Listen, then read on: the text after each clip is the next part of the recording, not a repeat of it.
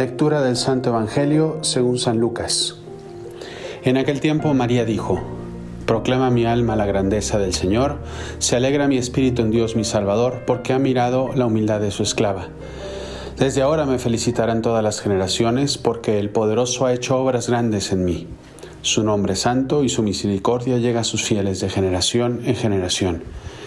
Él hace proezas con su brazo dispersa a los soberbios de corazón, derriba del trono a los poderosos y enaltece a los humildes. A los hambrientos los colma de bienes y a los ricos los despide vacíos. Auxilia a Israel a su siervo, acordándose de la misericordia, como lo había prometido a nuestros padres, en favor de Abraham y su descendencia por siempre. María se quedó con Isabel unos tres meses y volvió a su casa. Cuando una persona fallece, los seres queridos recuerdan los momentos vividos con, esa persona como, como un tesoro. ¿Te acuerdas cuando fuimos de viaje en verano o los momentos que, vivíamos juntos? ¿no? Y cada instante, cada instante es como un rocío que riega el corazón ¿no? de las personas eh, y que están heridas pues, precisamente por la separación del abrazo físico y se valoran de verdad ahora sí lo que significó tener esa persona a tu lado. De todas las veces que me ha tocado acompañar a alguien que pierde un familiar, que han sido muchas como sacerdote, como pueden imaginarse, tal vez ninguna me ha impresionado tanto como la de un niño de 10 años que antes de morir dejó una carta a sus papás con consejos para ser feliz.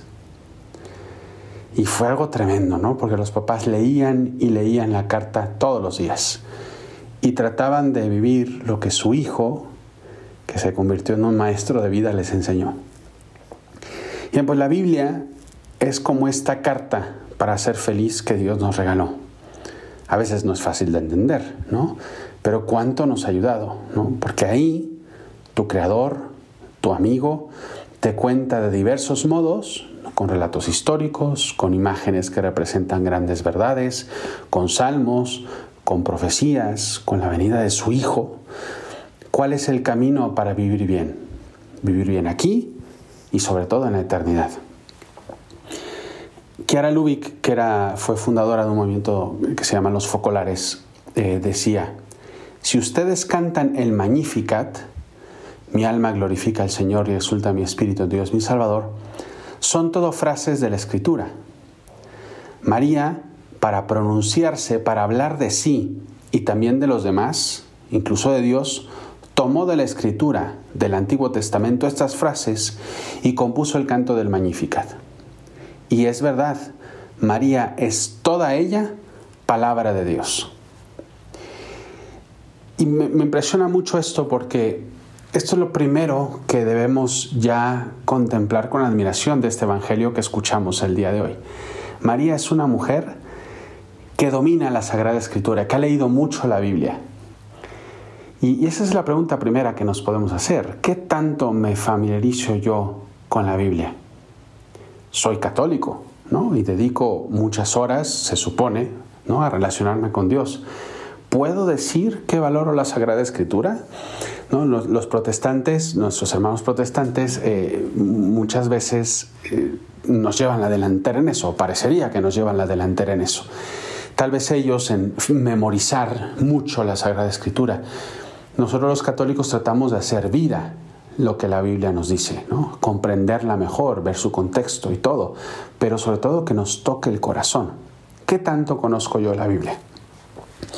Yo quisiera ahorita eh, hacer esto con ustedes solo de una frase de lo que hemos escuchado, porque no tenemos mucho tiempo, que es, el proclama mi alma la grandeza del Señor, se alegra mi espíritu en Dios mi Salvador. Hay un santo que se llama San Beda, el venerable, que dice, el Señor, dice, me ha engrandecido con un don tan inmenso y tan inaudito que no hay posibilidad de explicarlo con palabras ni apenas el afecto más profundo del corazón es capaz de, capaz de comprenderlo. Por eso ofrezco todas las fuerzas del alma en dar gracias. Me dedico con todo mi ser, mis sentidos y mi inteligencia a contemplar con agradecimiento la grandeza de aquel que no tiene fin, ya que mi espíritu se complace en esa divinidad de Jesús mi Salvador, con cuya concepción ha quedado fecundada mi carne. Obviamente está citando aquí a, la Santísima Virgen. Solo aquella alma a la que el Señor se digna hacer grandes favores puede proclamar la grandeza del Señor. Bien, eh, yo, yo, católico, ¿tengo alguna vez en la vida una oración de adoración? Como, como, como, lo hace María en este, en este cántico, proclama mi alma grandeza del Señor. No ir a pedir nada, ni siquiera agradecer nada solo plantarme delante de Dios y alabarlo por ser Él quien es. Y esto no solo con palabras, sino con mi vida. El Salmo 18 dice, el cielo proclama la, la, obra de Dios y el firmamento pregona las obras de sus manos. Si esas criaturas inanimadas lo hacen, ¿cómo no lo voy a hacer yo, que soy su criatura, su amigo? Proclama mi alma la grandeza del Señor. Proclama mi alma tu grandeza, Señor. Mi alma, mi vida, con mis palabras, con mis hechos. Y esto es algo increíble porque significa que toda mi vida se va a convertir en un alabarte a ti. Que todo lo que hago va a buscar agradecerte a ti, darte gloria. Mi, trabajo, mi familia, es darte gloria a ti. María cuando está cantando este Magnificat que, que conoce de la Sagrada Escritura, es porque eso es lo que ella vive. Es, quiere proclamar esa grandeza, quiere alabarlo por todos los... encima de todos, encima del aplauso de la gente, encima del aplauso incluso de mi egoísmo. Yo solo quiero que tú estés feliz conmigo. Proclama mi alma la grandeza de ti, Señor proclama mi vida, proclama mis actos, proclama mis pensamientos, tu grandeza. Y en fin, si vamos repasando todo el Via Crucis, y a lo mejor puede ser una meditación muy bonita el día de hoy, a poquísimos días de la Navidad, ir repasando ese Magnificat y preguntarnos de la mano de María, ¿qué me quiere decir a mi corazón? O simplemente orar con ella de una manera serena y tranquila y unir mi corazón y mi alma a los de ella en este canto tan bonito que es el Magnificat. Les repito, solo, quise tomar la primera frase, pero imagínense si ustedes dedicaran todas, todo, toda su vida o todo, toda parte de su día a dedicarle unos minutitos, independientemente de este podcast, ¿eh? a sentarse y leer la Sagrada Escritura, a tratar de, dejar que Dios te hable eh, eh, en, esas, en esas líneas a tu corazón, como lo hizo con María, como lo hizo con María. En fin, espero que aunque haya sido una reflexión así muy, muy teórica, espero que no, por lo menos te ayude a incentivarte a valorar lo que significa la Biblia, que a lo mejor es un libro que tienes ahí perdido y abandonado o empolvado en tu casa, pero que si todos los días leyéramos y tratáramos de entender qué Dios nos dice a través de ella, podríamos ser como María, un alma abierta a todo lo que Dios nos habla, no solo a través de la Escritura, sino también de nuestra vida misma. En fin, eh, que María nos ayude a seguirnos preparando eh, a estos dos escasos días de la Navidad para abrir nuestro corazón y que Él nazca.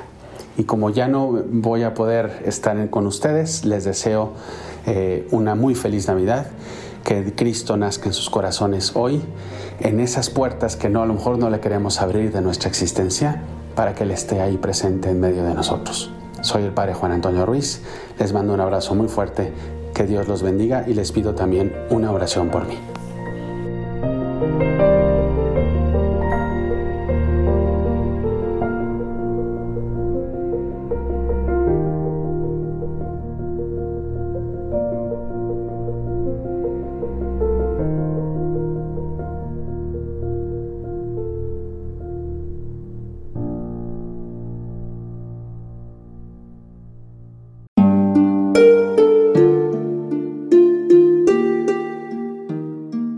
¿Qué tal?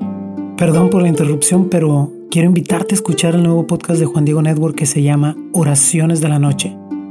Ahí te voy a acompañar antes de dormir, así que no tienes excusa para no escucharlo. ¿Y qué vamos a hacer? Pues yo te voy a ir guiando para que te relajes, te prepares para dormir y haremos una oración juntos. ¿Qué te parece? ¿Nos vemos pronto entonces?